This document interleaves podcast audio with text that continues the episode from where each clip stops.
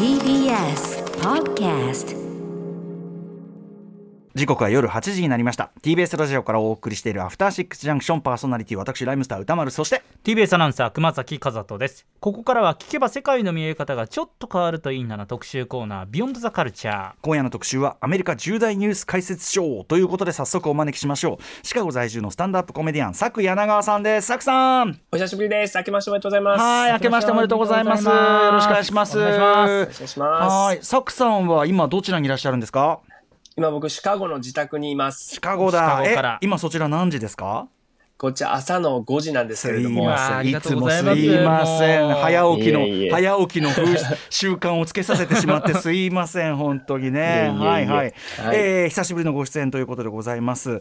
えっ、と前回はなんと熊崎さんがね。あの世界陸上行く オレゴン行くっていうあれで、しかもただのオレゴンじゃないもんね。ユージーンという。オレゴン州、そうでしたね。友人情報くださいって言ったんだけどさすがの咲柳川さんも友人情報これはあんまりね正直そうですね。そんなになかったっていうね。薄っぺらい情報だけを持ってきてしまいました。すいませんでし。したょうがないんですよね。ポートランドまでは皆さん結構手厚い情報あるんですけど、そうですね。ユージーンまで行くとなかなか要素が少ないからしょうがねえんだこれはね。行ってみても私何もなかったですからねいやいそんなこと言うと失礼ですけど、ね、大学がねメインオレゴン大学、そうオレゴン大学メインでしたから。はい。ということで改めて熊崎さんから佐久柳川さんのご紹介、えーお願いいたします。はい佐久柳川さんはマイク1本で観客を笑わすスタンダップコメディアンです。アメリカシカゴ在住で年間400本ものステージをこなしています。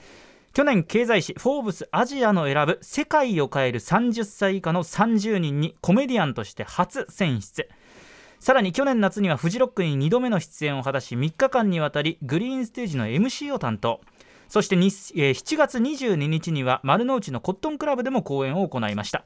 執筆活動もされており一昨年歌丸さんが帯のコメントを寄せました初の著書「ゲットアップスタンドアップも、えー出版されています。はい、えーということで改めまして、えー日本語と英語で笑わせるそしてそのスタンダップコメディというアメリカエンターテインメントのある意味本当にど真ん中ですから、はい。えーそこに単身乗り込んでって大活躍中スタンダップコメディ界の大谷翔平というよりは僕はそれこそあの教わってあのいろいろあの大西さんとかから教わった結果ですけどやっぱ NBA とかで、うん。こう日本人前人未到の域を開切り開いているという意味では、まあ、八村塁さんとか NBA あの渡辺裕太さんとか。そうですね、はい、と言いたい、ね、スタンダップコメディ界の渡辺裕太と言いたい、えー、昨夜長さんという感じでございます。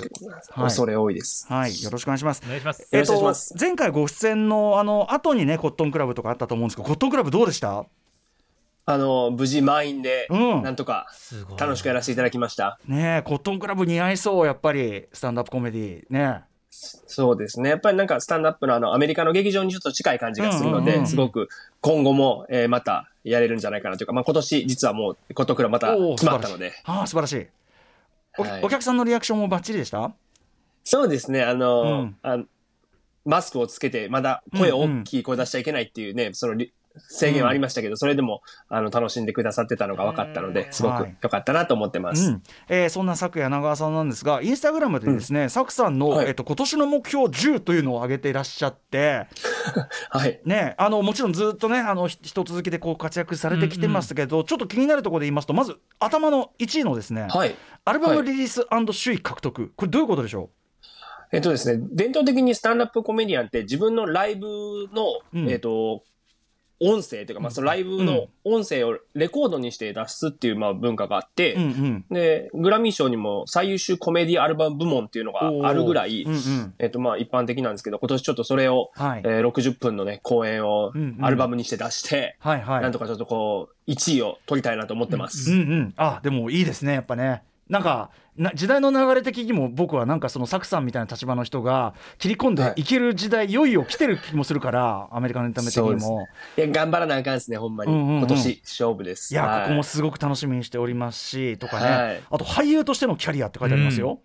そうですね。あの、まあ、去年もなんか、ショートフィルムとかには何本か出させていただいたんですけど、やっぱりこう、ブレイクスルーするには、うん。まあ、そういう俳優であったりとか、そういうシチュエーションコメディとかのシチュエーションもあの、出演も大事になってくるんで、うんうんちょっとい行こうかなと。そのためにちょっと今、12キロぐらい痩せないといけないんですけど、おちょっとおなるほど。ちょっと僕、僕の中でちょっとこう、健康的に痩せて、うんアメリカで培ったカロリーを一回落とそうかなと思います。培ったカロリー。ねはいいや、そうか、12キロ。あと、あの、出版3冊という目標も書かれてて、本をじゃあこれからいっぱい出されるわけですかね、今日、今年は。そうなんですよ。今もう、鋭意執筆中でございます。もう締め切りを優に過ぎて、あらま今怒られてるところなんですけど、いやーその。お忙しい中、ちょっとね、ご出演いただいてありがとうございます。さあ、ということで、えー本日アメリカ版流行語大賞、昨年もちょうどね、えっと、2021年12月27日、えーこの番組のでもね、おあのお話お話ししていただきましたけど、えー今年2022年版、えーご紹介、ほやほやのやつをご紹介いただくわけですけど、昨年はやっぱり1位ワクチンだったりとか、うんそうですねで2位がさ、あのやっぱ、はい。その議事堂乱入事件もあって、インサレクション、はい暴動反乱とか、うわー、うん。うんそういう時代だったわーっていうか、感じしますよそうですね。やっぱりまだそのコロナの影響が大きかったっていうのもあって、1位ワクチンっていうのが結構やっぱね。今なると昔のように感じてしまうんですけど、特にアメリカね、うん。そういう空気感かもしれないけどね。はい。えーというような中で、えー、と伺うわけですけど、改めてこのランキングなんですけど、これ、辞書の会社が作ってるんですね。そうなんですよ。老舗辞書のメリアム・ウェブスターという会社が毎年発表していて、うん。まあ、最も検索された言葉がもうそのまま検索順に出てくるので、はい。まあこう、日本の流行語大賞みたいにこう審査員の方々が審議して決まるっていうのとはちょっと違って、まあ、忖度なしの、うん。もうそのままの、うんえー人々の関心とか、はい。えーまあ、調べた言葉が、えーまあ、反映されるということで、うんうんやっぱりこう、そのまま世相を反映するアメリカの今がわかるランキングというふうになっているということが言えるかなと思います。ね、だってもう本当に無意識の集合体のねランキングみたいなことですもんね、本当ね。そうですね。うんはい。ただ辞書なので、うんその言葉の意味がわからなかったり、用法がわからなかったりした人がこう調べるってこともあるので、はいはいもうみんなが意味をそもそも知ってる単語はあまり入りづらいということもね、特徴としてはあるかなと思います。その意味では昨年のね6位のインインフラストラクチャーとかさあアメリカ人もこれいちいち調べんだみたいな、そうですよね。ね。うん。なんかそういうたまに変わり種が入ってくるので、うんうん。僕自身もあの、うん。感じることもありますし、うんあとなんかこれを10位までさらっていくと、はい。映画とかコメディのコンテクストを理解する時の前提になるかもしれないので、すごくあの便利なランキングだなというふうに思っていつも見てます。それこそちょっとね今年も我々が全く預かり知らぬアメリカカルチャーのこうなんていうかなちょっとした流行りとか、ねうん。そういうところもちょっと見えてきたりしするみたいなんでねちょっとこれは昨柳さんに解説いただくとアメリカ映画とか見てて、おやっと思う瞬間がちゃんとこう評価したりするというかことかもしれませんよね。はい、ということで、えー今のアメリカをスタンダップコメディアン、えー、昨夜長さんなりの視点で切り取りさらに今年どうなるのか解説していただく特集となっております。サクさんよろしくお願いします。よろしくお願いします。After Six Junction. 時刻は8時9分生放送でお送りしていますアフターシックスジャンクションはい、えーということでゲストはスタンダップコメディアンの佐久柳川さん。アメリカ・シカゴの自宅。もう超早朝なんですが、えーリモートでつながってご紹介解説いただきます。ということで佐久さんよろしくお願いします。よろしくお願いします。します。さあということで、えーメリアム・ウェブスターというアメリカの老舗辞書、えー会社が毎年発表しているアメリカ版流行語大賞検索された数が一番多かった、はい。え1年で最も検索されたことはワード・オブ・ザ・イヤーとなるわけですが2022年どうだったのか早速発表していきましょう。はい2021年度版はトップ10が発表されてたんですがサクさんこれ22年度版はトップ9ということでよろしいんですねなんか削減されてました。ななななんなぜ？ちょっこれなんで？なぜだってさなんで？なんですか？なんで？だってさ別に上から順にやればいいだけじゃん。どういうことよ？10はあるはずなん ネタ切れしたんでしょうね。もしくもしくはあの10個目があこれはダメだなみたいな何かだったのかとか、あの可能性もあると思います。あの、ついぞその理由は発表されてないので、へえもやもやが残っておそんなります。不透明。めちゃくちゃ不透明な逆に気になるわ。ウケるなそれも。はいということでじゃあベスト9ということで、えー一気に発表していきましょう。Six Junction. アメリカの老舗辞書メリアム・ウェブスターの発表する2022年に最も検索された言葉ワード・オブ・ザ・イヤートップ99位。クイーンコンソート。Queen consort。王妃。在位中の国王の妻。8位。 Raid raid ガサ入れ襲撃。公権力による突然の侵入。7位。 Loamy loamy ローム粘土質と砂などの混ざった土壌。6位。 Sentient。Sentient。意識のある知覚することのできる感覚的な。5位。LGBTQIA LGBTQIA セクシャルマイノリティを表す言葉。4位。Codified コーディファイ成分化すること法律を作ること3位。オミクロン。オミクロン。新型コロナウイルスの変異株オミクロン株。2位。オリガーク。オリガーク。ロシアやウクライナの新興財閥オリガルヒ。そして第1位。ガスライティング。ガスライティング。ガス灯自分の利益のために他人を責めて誤解させる行為。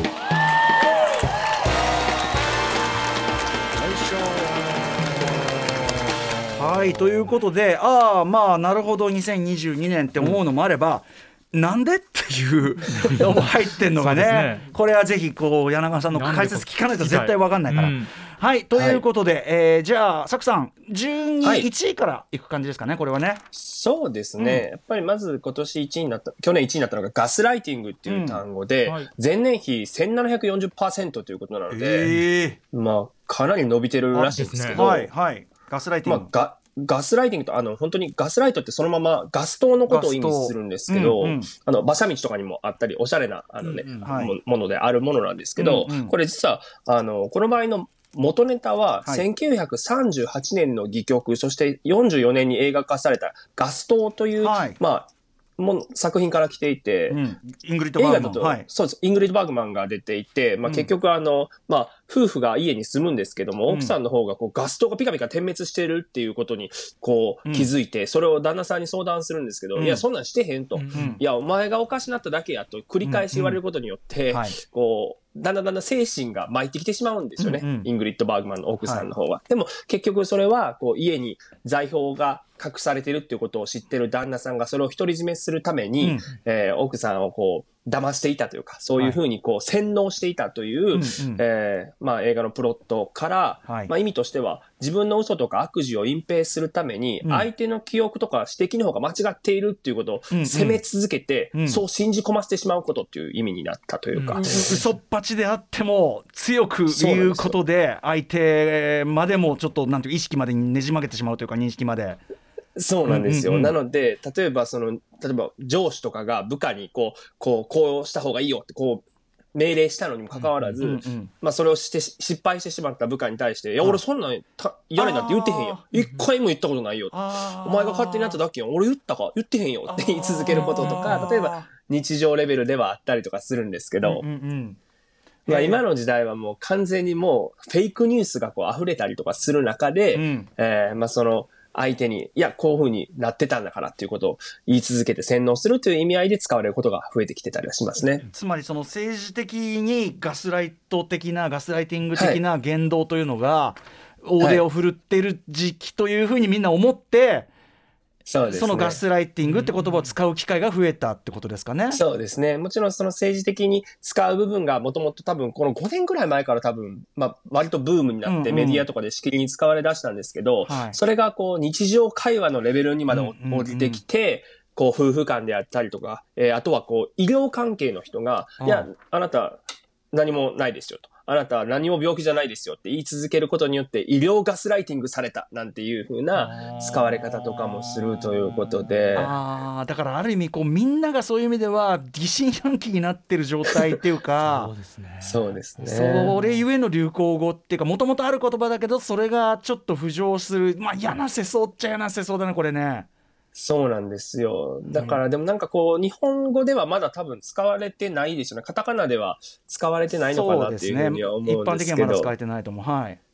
多分ね、アジェンダとかコンセンサスとかタスクとか、こう結構取り入れたがる先進的な方々は、うんうんうん多分今目つけといた方がいい単語かなと僕は個人的に思います。例えばそのねマンスプレーニングとかこういうのはさ割と使う機会も増えてるわけだからそ,、れのみたいな流れで、ああそれガスライティングだよねこういうのはみたいな 出るかもね。そうですね。そうですね。なので、あんまりなこれガスそれこそガスライト系映画みたいなものジャンルとしてあったとしても、はいこれが世相として流行るのは本当に良くないな、なんかマジで。そうですね。やっぱそのマイナスの意味で使われることが圧倒的に多い言葉なので、うんうんそれはあるかなと。だしお互いがお互いをガスライトだって言い張ってもうそもういよいよ本当によく分かんなくなっちゃうみたいなさ、そうですこね。なんか状況も見えるし、はい。今特にあのツイッターとかでもこの言論っていうのがいろんなことで話題になったりしますので、うんうんうん。このガスライティングという言葉がとりわけ、まあ、イーロン・マスクのツイッター買収あたりからまた増えたっていう情報も出てたりはします。ああそうか。はい。まああのーすごくその世相を反映している1位 ですね。ガスライティング。まさに。はい、ということで皆さんお分かりいただけただろうか、えーガス灯が、ねえー、目ネタになっているガスライティングこれが1位という、2022、はい。そして、えー第2位、えーオリガークこれいわゆるオリガルヒということですね。そうですね。うん。やっぱりこれもあの、まあ、今年を象、去年を象徴するニュースというか、はいまあ、ロシアによるウクライナ侵攻から、やっぱりこう、検索数が増えたってことなんですけど、うん。やっぱりこう、新興財閥のことを指すこのオリガルヒっていうのは、もともとなんかギリシャ語で少数による河川とか支配っていう意味らしいんですけども、そもそも多分、このロシア関連のニュースにそもそも興味がない人は、このオリガルヒという言葉すら知らなかったと思うので、うんうんはい。そういう意味で検索をした人が多いのかなとは思います。はい、まあそのロシアのすごくね要するに侵攻のめちゃくちゃな金持ちが、まあいろいろこういろんなところに圧力かけてそれこそトランプ政権ともあんまり無縁じゃないっていう感じもありますけども、っていうことでやっぱり初めてそこであこういうのがいるんだとかなかなかこれ我々の暮らしとも関係ない話じゃないですぞっていうふうに思った人が多かったってことですよねきっとね。そういうことでしょうね。はい。うん、オリガルヒオリガルヒですよ、はいうんえーこんな言葉が第2位になったりしてますと、えーあちなみにそのギリシャ語原型っていうのは結構あるってことですよね意外とね。そうですね。あの、ギリシャ語の、まあ、も、もともとそもそもギリシャ語の文字自体がうんアルファベットと違うので、はいこう、その言葉、ちんぷんかんぷんやわみたいなのの英語の定型表現が、はい、It's all Greek to me つまりこう、この言葉はすべてギリシャ語に私には見えますみたいな。ああちんぷんかちんぷんかんぷんじゃって意味でギリシャ語って言われがち、はいはい。そうなんですよ。っていう表現があるので、そもそもこのギリシャ語の響きっていうのがあまりこうアメリカ人にうんもともとこう根付いていないっていうのはあったのかもしれないですね。そうですよね、いや普通に言ったらこうやってどうやって読むのかなって思うぐらいですからねオリガークってね。そうはいそうですね。うんうんうん、あとやっぱり、あのーあれですかねそのウクライナ関連っていうのは当然その今回の流流行語だけじゃなくてもやっぱりアメリカ国内振り返った時にはやっぱ多いわけですよね。そうですね。やっぱまあこれもあんまりいい言葉ではないと思うんですけど、アルマゲドンっていう、まあ、言葉であったりとか、あとはもうあの、ロシアに対して制裁が加えられた時に、まあサンクションってこれ制裁っていう言葉なんですけど、結構難しい表現だったりするんで、これが調べられたりはしましたしへあと、やっぱりこう、今年一番初め1月に入ってきたビッグニュースが、バイデン大統領と、えーウクライナの大統領が会談をしたと。うん。でその時点での見出し、新聞のヘッドラインには、うん。えっと、ゼレンスキーっていう名前がまだ出てなかったんですよね。うんはい。そこまでこう、知名度というか、うん。存在感もまだ当時はなかったんですけど、うん。うん。ただ2月ぐらいからもうずっともう、毎日毎日ゼレンスキーの名前が、えーまあ、出るようになって、はい。えー毎年1927年から、はい。あのタイム誌っていう雑誌が、うん。今年の人というのを選んでるんですけど、うん今年はゼレンスキーが選ばれて、そりゃそうだよね。確かに。そうなんですよ。うんそしてゼレンスキーさんねコメコメディアン出身でもあるからなんと。そうなんですよ。で、あの、まあ、アメリカで一番大きいコメディクラブ、ラフファクトリーというところがあって、まあ、こえれチェーンで、まあ、シカゴにもありますし、ロサンゼルスが本店なんですけど、はい。毎年こう、コメディアン・オブ・ザ・イヤーという、はい。今年のコメディアンみたいなのを選ぶんですが、はい。僕、正直、ラフファクトリーシカゴで今年一番出演させていただいたんですよ。おおマジか。すごいうんうんうんこれちょっとあるんちゃうか？狙えるぞと。はいはいうんうんうん。はい。と思ってたら、思いっきりゼレンスキーでした。これ相手が。これは相手が悪い。相手が悪い。そうなんですよ。いや、もうね、自分だと思ってた僕を殺したいです。いやいやいやいやいや。いやでもあの引き続きご活躍いただければねまたチャンスはも当然ね。はいだその、まあ、受賞理由を、まあ、オーナーがこう、ウェブサイトで発表してるんですけど、うんうん2019年に私は実はゼレンスキーと会ったことがあるし、そこで固い握手を交わしたんだ、みたいな。結局、それが言いたかっただけちゃうか 俺俺ゼレンスキー会ったことあるアピールにら。そうなんですよ。自己顕示欲によって選ばれた 思いましたけど。はいなるほどね。はいはい、はい。ということで、まあ、ウクライナ情勢というかねウクライナこうロシアによるウクライナ侵攻というのがやっぱり反映された第3位、えーオリガーク。オリガルヒでございました。はい。そして、えー、第あ第これが第2位か。第3位。オミクロン、まあ、これ言わずもはい。まだねコロナ関連、ね。まだあるんですねやっぱ。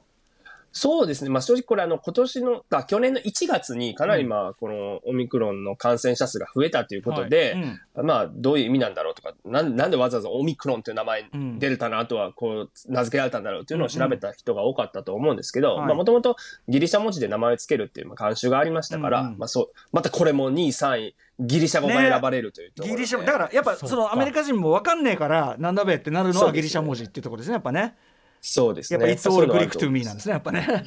ただこれ聞いたんですけど、ギリシャの人にインタビューしたら、はい。その、ギリシャの人がちょっとちんぷんかんぷんやわっていう時は、It's all Chinese to me らしいです。ああ中国語みたいだと。ギリシャはギリシャそうなんですよ。えーまあねお互い失礼なもんだったんだね。ど ギリシャも中国もさ世界に冠たるさ古代古代文明のさあの中心地なんだからさ、ね。お互いやり合ってんじゃねえよっていうさ。そうなんですよ。感じですよね。面白いなと面白いですね。はい。はい、えー、第3位はご存知オミクロンでございます。そしては第い4位、そうですね。えっ、と第4位。こそうですね。 Codify。 Codify って、これなかなかこれ、あの、まあ、難しい、普段使うことのない言葉なんですけど、まあ、相手のは成文化とか法律を作るプロセスみたいな、こう、意味なんですよね。うんで、これあの、前回出演させていただいた時にもお話しさせていただいた、6月24日に最高裁が、まあ女性が中絶にアクセスする権利を、はい。えーこの違憲化するというか、まあ、ロー対ウェイド判決というものを覆す、まあ、判決をしたんですよね。はいはい。で、これによって、まあ、えっ、と、まあ、法律を作るプロセスっていうもうん。のをもう一度見直したりとか、まあ、民主党がそこにもう一度アクセスさせるように、えーまあ、法律を定めようということで、まあ、この言葉が調べられたという感じです。なるほどなんかそうかそれがあるからその成分よ、まあ、し新聞記事とかで出てきてみんなこれどういうことだろうっていうふうに改めて調べたってことですかね。そうですね。やっぱり、あの、この、まあ話題は1年通してずっともう本当に、えーもうずっと議論されましたし、中間選挙があった時も結局これが大きい、あの、まあ、争点になったので、うんうん今後もこれは続いていくのかなとは思います。なんかさっきのガスライティングと裏裏表っていうか要するにはい原理原則を見直そうぜじゃないけどそんぐらいいろんなことがもうなんていうかガタガタに足元からなってるからちょっと基本に帰りましょうかみたいなそういうことも感じますねすねなんかねこれ。いや、本当にそうだと思います。本当にこの最高裁が本当に今年多く話題に上って、先ほどのタイム誌の今年の人という、えーまあランキング、実は2位がはい。最高裁という、人じゃなく人でですらない、うんうんうん。最高裁っていうぐらいやっぱりこう話題には上っていたっていうのがありましたね。でもやっぱりその最高裁で何か表せられるとやっぱりその原理原則をめぐるね。うん。あれでもあるでしょうからねやっぱね。はいそうですコーディフねァイ。はい、せはい。知らなかった、えー成分化。なるほどね。はい。はいはい。さあ、えー第5位、えー LGBTQIA そうですね。はい。やっぱりこれ、まあ、これ LGBTQI プラスなんていうふうにも、えっとうん。もちろん表現されたりするんですけれども、うん。まあ、毎年ジェンダー関連の用語って、まあ、人々がアップデートしたいなと考えるので、ランクインするようにはなっていて、去年もはいシスジェンダーね、まさに。そうですね、うん。トランスジェンダーの対義語として、えーまあ、検索した人がすごく多かったんですけど、それで例えば2019年の1位って、ゼイだったんですよ。ゼイ？代名詞で、うん。彼らっていうのを、うん。あの、意味するゼイってもう中学1年生で習うえー単語あるじゃないですか。それをいちいちみんな検索したってこと？どういうこと？そうなんですよ。これ実は、その、ノンバイナリーの方々をうん。表す、その代名詞がゼイにな、えーまあ、なっているということで。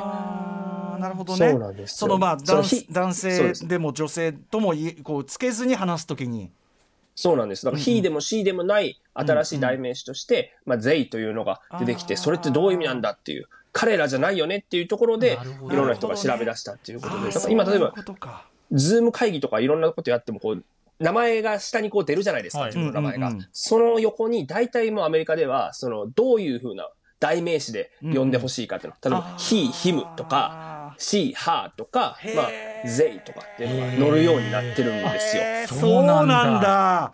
じゃなくて会議とかで、その、いや、彼女の意見は、とか言った時にそこが重大な、本当にそれだけ訴えられてしまう可能性もあるので。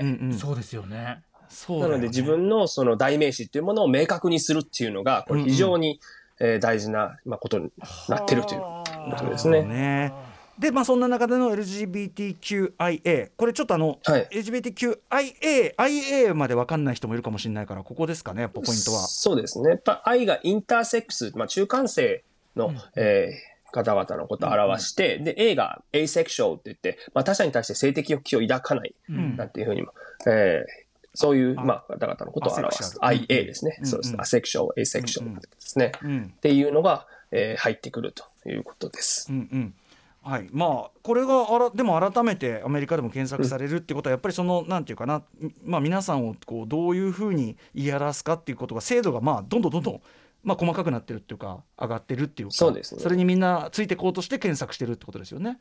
はい。で、うん。毎年こう、その、より、えーまあ、深い定義になっていったりして、浸透していったりするっていうのもありますし、うんとりわけあの、まあ、6月プライドマンスという、まあ、プライド月間がアメリカではもう設定されているので、その時期にやっぱりこう、いろんな特集とかも組まれる中で、うんうん。えーまあ、これ頻繁に検索されたというデータが出ています。はいはい。みたいな感じ。そうですね。うん。ただ、ちょっと面白いなと思ったのは、あの、まあ、別のまた辞書サイト、dictionary.com というサイトがあるんですけども、はい。このサイトが選んだ、えーまあ、今年の子、つまりまあ去年の語がですね、うん。えーウーマンなんですよ。うん、またさっきの「ゼイ」と同じくえなんで今更そんな言葉があってね。で、今回はこのウーマンは本当にそのままの文字通り、女性という意味なんですけれども、はい。今アメリカでこのウーマンの定義をこう炎上せずに、それこそポリティカリーコレクトに答えることがむちゃくちゃ難しいし、これを尋ねられることにみんなビビってるという、まあ、現状があって。うん、うん。例えばですけど、まあ、バイデン大統領が、えっとはい。最高裁判事に、まあえっとケタンジ・ブラウン・ジャクソンという黒人の女性を、えーまあ、に指名したんですけど、はい。その人がふさわしいかっていうのをこう判断する公聴会で、うん。こう共和党の議員が意地悪な質問を彼女に投げかけて、ほうほあの、そういえば女性の定義って何ですかねっていう。でこれは明らかに、えー失言を狙う、うんまあ、キラーパスやったんですよ。これ例えばなんかこう間違った定義をしてしまうと、うん。はい、あなたはふさわしくありませんねと、こう、うんうん。うんまあ、言えるチャンスだと。た例えばわかんない。そそのもうめちゃくちゃわかりやすくダメだけどその例えば生物学的根拠がなんとかとかあとそのね。なんか出産がどうだとかまあわかりやすくわかりやすく地雷だけど今言ったのはなんかはい。そういうこう、まあ誰かをそれによって抑圧傷つけるような表現みたいなことをしてしまったらあとはえじゃあだったらここは包括しないんですか？みたいなツッコミどころが生じるってことですよね。そうなんです。うんうんうん。なので、ここをみんなこう、今、こうびっくりし、うんもうなんかちゃんとした答えをうんうん。自分の中で確固たるものを、うん。辞書的な意味を調べとこうということで調べたんですけど、なるほどね。でもそのただこれ辞辞書的表現がさ今に合ってるかどうかだっていや怪しいもんだぜそれ。うん。これ日本語にはない便利な英語表現があって、うん、female という、うん。えーはいはい。これ、あの、まあ、表現があるんですよね。これ、女、まあ、 female person だけ書いてるんですよ。女性。っていう風に説明しちゃうと、もう、そのまま、もう女性という意味になるので、結局、 adult female person っていうのが、うんうんこの dictionary.com が提示してきた答えでした。へえでもなんかなんかこう右のことをさ左の反対っていうようなさなんかこそうなんですよ。わなんかそういうこう、まあ、ざっくりした網のかけ方っていうか本当ですね。感じもするけど、辞書会社もビビってんちゃうかというふうにちょっと思いますけど、うん。うんただまあ日本語の辞書で見ても三省堂もものすごいもう60年前から比べるとものすごく変容してきているので、なるほどね。なのでまあこ言葉の意味とか定義ってその時代ごとに変わっていくという側面もありますから、うん、そうなんです。あとまあ僕はこれはある種うん。しょうがないというか。そう僕はこれはすごく必要な必要なこうなんていうかな、うんうん。段階だと思いますすごくやっぱし、はい、そうなんですよ。うんうん、面白いでも。はい、えー、続いていきましょう。第6位、はい。センシャントこれ知らない。何？センシャントそうですね。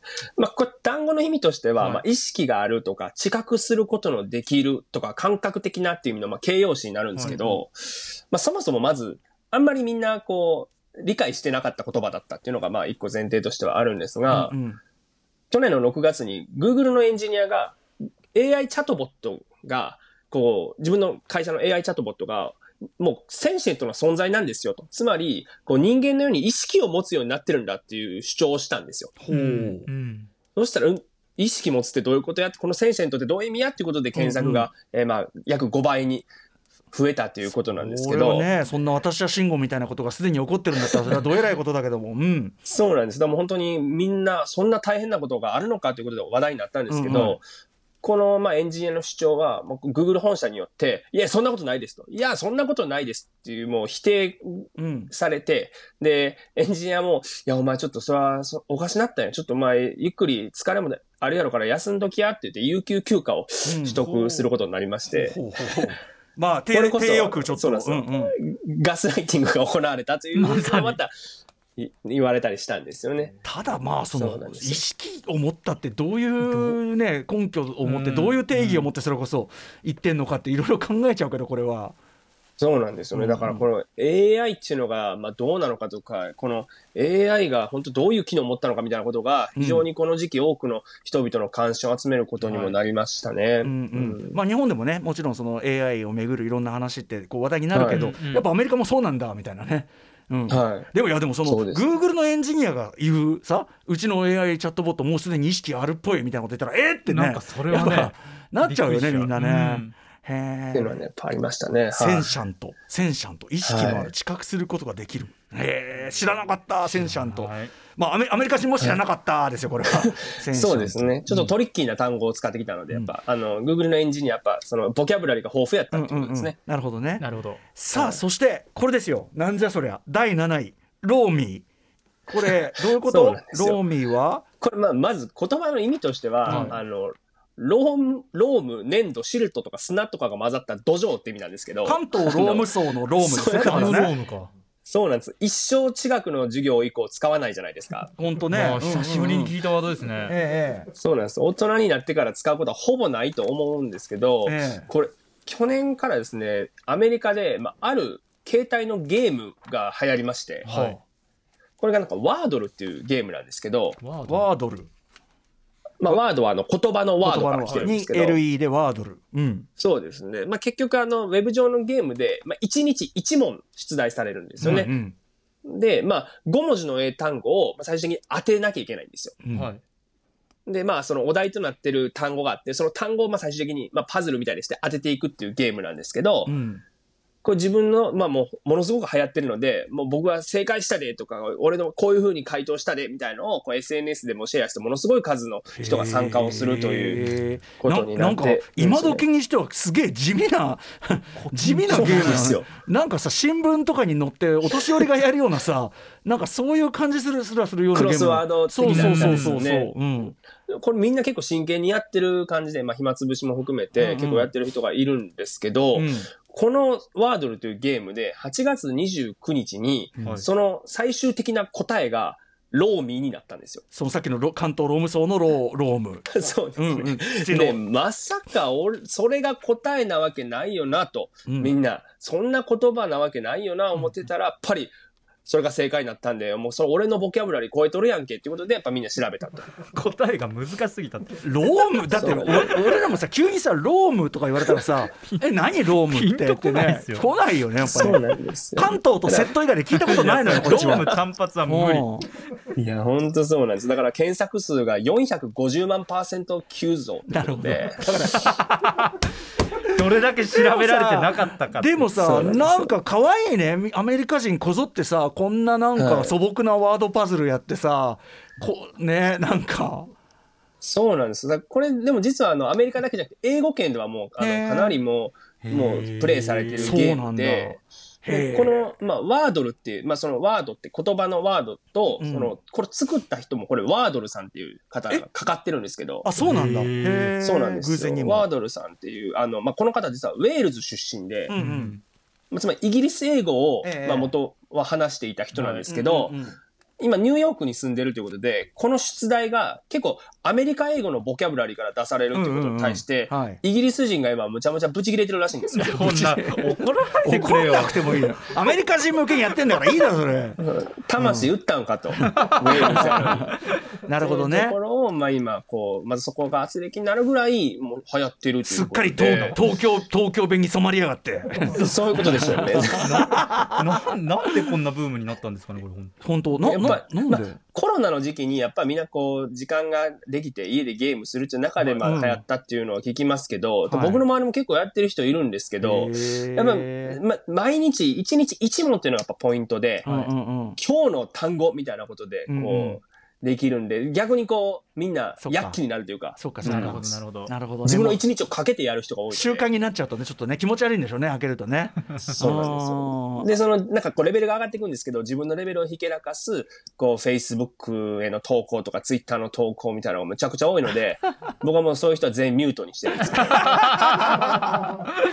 ああそうなんだ。やっぱね、はい。どうやってくる人もいるわけですね、そうなんです。いや面白い。これは日本には全くない当然文化だし知らな教えてくれなきゃ絶対わかるわけない。ワードルさえピンとこねえんだからさ、うん。い。はいなんか英語とか勉強したいっていう人は意外といいかもしれないですね。単語を覚えるのにね確かにね。そうですね。ローム、はい。ドヤ顔でロはいローム。難読英語すぎる。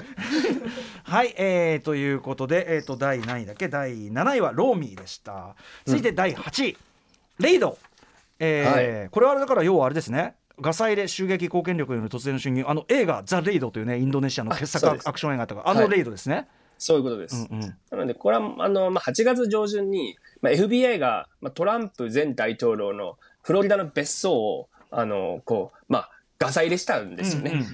うん。で、この時に、まあ一部、こう、これは貢献力による横暴だみたいな、こう、まあトランプ支持者の人たちの意見がかなりこう、えー溢れまして、その中でこのレイドという単語が使われたので、前年比約10倍に上昇したというところだと思います。なるほど。これやっぱだからみんなが検索するから、ねそういうトランプ支持者側もトランプ危惧派側もお互いいろんなことをね検索するからこういう感じになるって感じですかね。そうですね。はうい、んトランプぞなんていうの？トランプ支持者状況それこそねその議事堂突入とか今考えてもとんでもねえこと起こったなと思うけどそうですね今はいアメリカのムード的にどうですか、今あの共和党のあれがねごたごたあったりしましたけど、そうですね。やっぱりまだこう、当時の、まあ、捜査をまだまだ続けられていますうし、んで、そういえば、政治家への、まあ、民主主義への暴力ということで、例えば、えーまあ、ナンシー・ペロシ下院議長、うん。この前まで、ちょうど昨日まで下院議長を務めていた、えー人の旦那さんが、うん。えー選挙前にハンマーを持った男に襲われるっていうのもあったりとかしたんで、えそういう結構政治家への暴力っていうものはアメリカでもやっぱりこう非常に話題になっていますし、うんえーまあ、これは大きな問題にもなってしまっているというのが現状ですね。ね、でもやっぱりそのなんていうかその支持者側からすればいや公言力こそがこうやってだからそのやっぱさっきのガスライティングがそっちじゃねえかってやってるわけなんですもんね。なんかそうなんですよ。な。んかこうそこがちょっと抜けちゃってるっていうか大変な世の中だなという気もしますけどもはい。はい。ちなみにあとそうだ、えー、と大統領選関連これ日本でもちょっとね伝わってきてますけどカニエ・ウエストさんも大変なことになった1年でしたね。いやー、お騒がせ番長のね、もう健在っぷりが出てますまあ、けど。お騒がせっていうかちょっともう僕はちょっとでも本当に治療が本格的にいるんだと思うんだけど、うん、いや、ほんまあ、シカゴのやっぱ英雄ではあるので。そうだよねそうだよね。シカゴでやっぱまだ根強いファンたくさんいますけど、さすがにちょっと今回の発言はみんなもうん。う、ああ、これはまずいねというふうに、まあもうなっていますし、はい。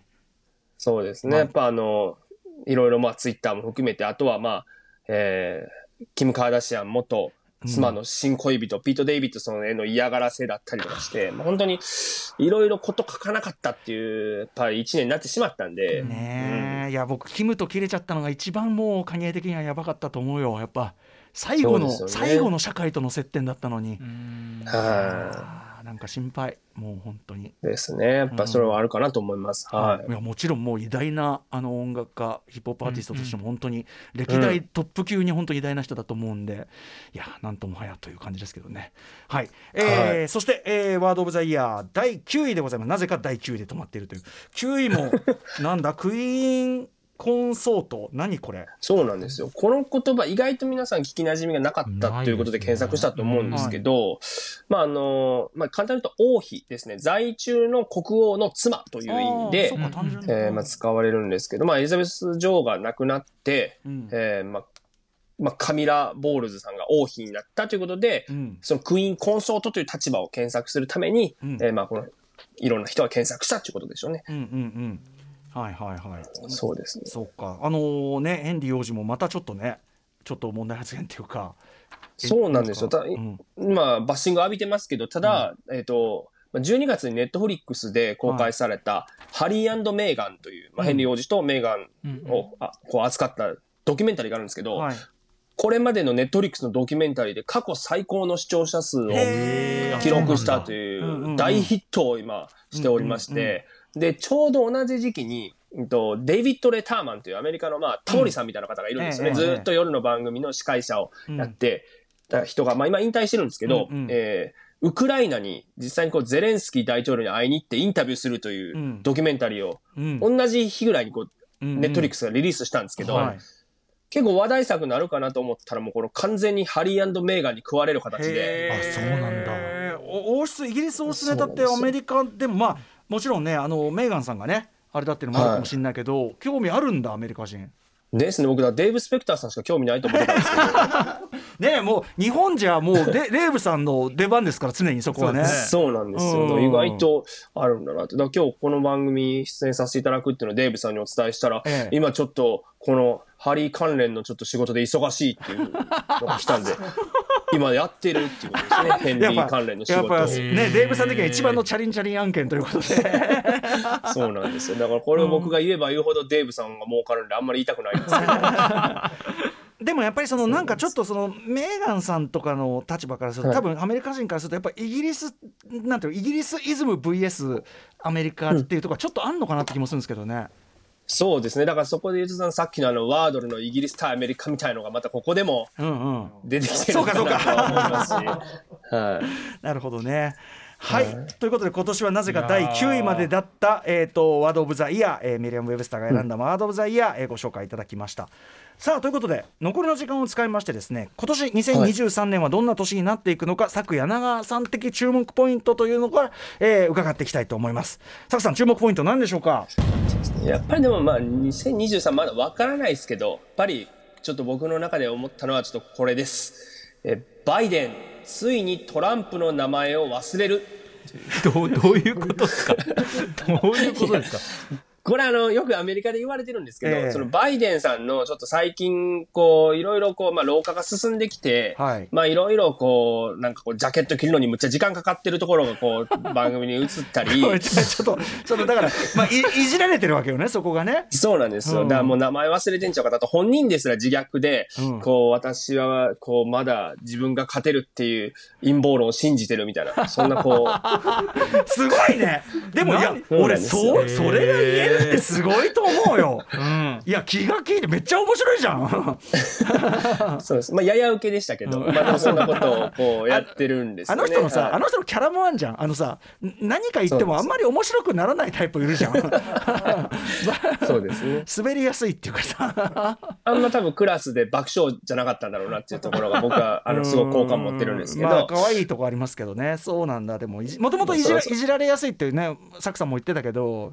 そうですね。うんまあ今そういう立場なので、まあ今年あたり、そろそろトランプの名前忘れるんじゃないかなっていうのが僕の憶測なんですけど、えーこれはあの、その、まあ廊下でという意味だけではなくて、うんうん。ダブルミーニングえーそうなんですよ。なんか今年やっぱこう、まあ中間選挙以降、トランプの影響力がもしかしたら、うんえーまあちょっと衰えてくるんじゃないか。そして、えーす今、もっと旋風が起こっている、えーまあ、現フロリダ州知事のロン・ディサンティスっていうまあ共和党の人がいるんですけども、うんはいこの人が今アメリカでは次の共和党の大統領候補なんじゃないかというふうに本当にこうメディアで言われていて、はい。なかなかこの人もキャラが濃くてですね、えまずあの、去年か、えっと、まあ、高校生と一緒にこう登壇するイベントがあったんですけど、えうん。高校生の一人がマスクをつけてたんですよね。うんそしたらそれに対して真剣にブチギレて、何度もマスクなんかつけてんだと。まあ、そんなんもう終わったんだ、そんな時代はと。もう劇場型になるのもいい加減にしろっていう、大人のマジギレを高校生にやってトラウマをつけるっていうのをやったりとか、いやもうそれだけ聞くだけでやべえやべえやつじゃないやべえやつじゃんもう。会いたくないわ誰も。っていう。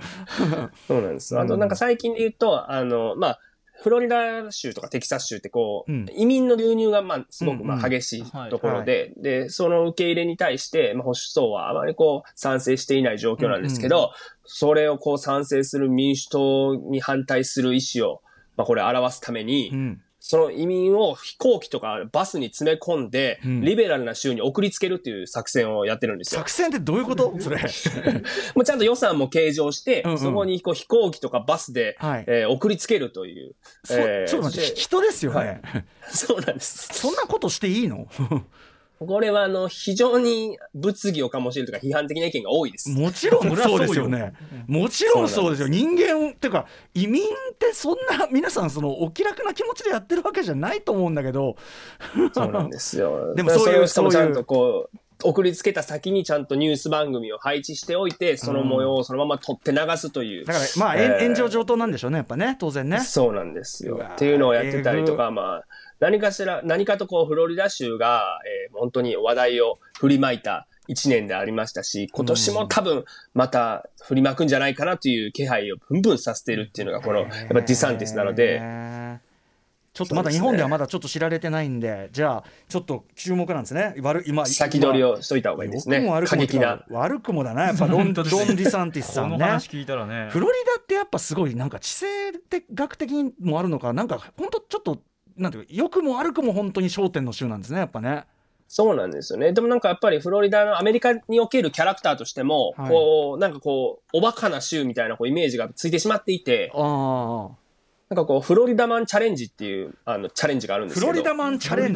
どういうこと？そうなんです。なんかこう、自分の誕生日とか、まあ、はい。特定の日を、えー入れて、フロリダマンチャレンジっていうふうに検索すると、うん。あの、まあ、こう、フロリダで起こったおバカな事件がヒットするようになってるんですよね。本当に、なんか、なんていうんですかね、ドライブスルーで注文遅かったことにブチ切れたおっちゃんが、ペットのイグアナ投げつけたとか、あああ僕の誕生日はそれだったんですけど、そういうので、誰が一番アホニュースを集められるかみたいなのをやるチャレンジがこう流行ってるんですけど、それの名前が フロリダマンチャレンジ。フロリダマンチャレンジ。そうやばいな後でやってみよ。う自分の誕生日。まあこれ理由としてはでもフロリダってあのサンシャイン法っていうのがあって全部こう起こったニュースとか、ん。起こったその事件を警察が開示してるんですよ。なので、これ実はフロリダだけがアホなんではなくて、ね。いろんな州で実はこういうアホなニュースがアメリカは溢れてるっていうことが怖いんですけど現実で。じゃあそういう意味では情報開示してるんだから、まあそれはいいいいいいね システムの産物なんですね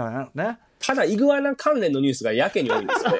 フロリダは多いやっんだなぱあったかいからイグアナ飼ってる人多いっていうことですかねそうなんですよ。だから今回のちょっと寒波でイグアナがちょっと凍って木から落ちてきたみたいなニュースも結構ありましたね、寒波やばかったっすねちょっとねそうなんですよ。デイアフタートゥモローかと思いましたよ本当にいや、もうシカゴも本当に寒くて、もう外出たくないなっていうぐらい、マイナス20度ぐらい行ったんで。うわーマイナス20度は無理だちょっと。そうなんですよ。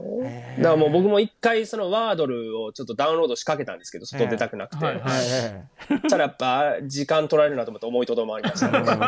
ローミーが答え何やったら絶対やりたないなと思って。